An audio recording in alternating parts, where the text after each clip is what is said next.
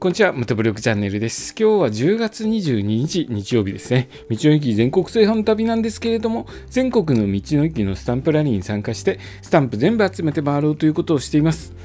でですね、一番最初に行った2泊3日の岐阜県の道の駅巡りの話をしています。で、今日は最後に訪れた道の駅ですね。えー、一番最初ですね、一番最初に行った2泊3日の旅の、えー、最後に行った道の駅。岐阜県の道の駅で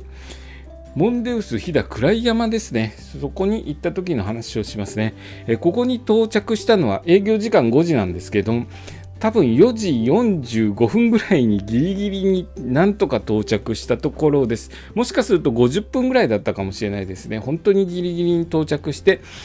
走ってですね情報案内センター行って、えー、スタンプをなんとか押せた場所です。割とこの日ですねきつめの道の駅周りでしたね。一駅はちょっと営業時間間に合わずそしてですね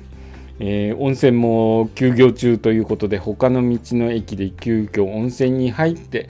そしてですね他の道の駅ちょっと時間が間に合わないかなという感じで、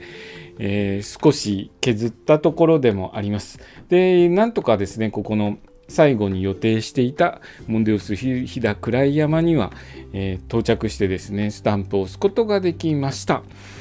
で、ここをですね、冬場はモンデウス飛騨暗い山は、えー、モンデウス飛騨暗い山スノーパークとして、スキー場として利用されているそうです。え僕行った時はですね、すごく広い駐車場と、あとスキー場の芝芝になってますね。あの木全部切り取られて綺麗な、えー、斜面になってますので、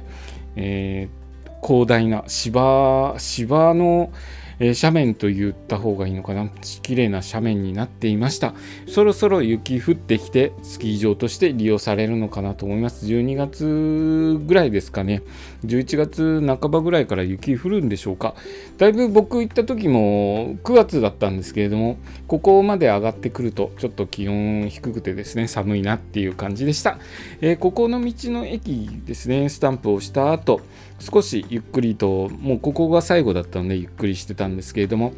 えー、日が暮れてきてですね、あのー、すごく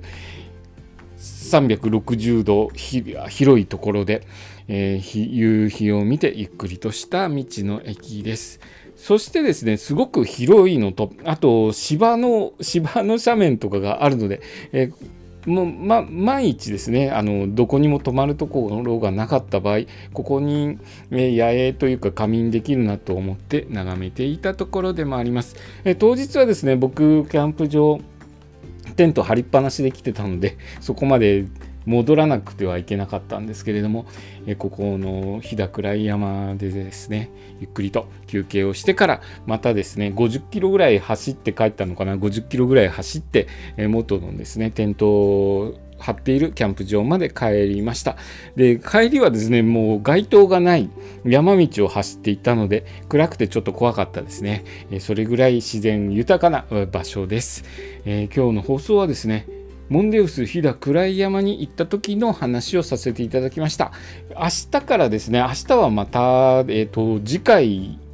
1泊で行ったのかな？1泊で行った時の岐阜県の道の駅巡りの話を一駅ずつ紹介していきますね。え今日はですね、一番最初に行った2泊3日で行った岐阜県の道の駅巡り、え最後の駅を紹介させていただきました。今日の放送もお聴きいただきありがとうございました。それではまた明日。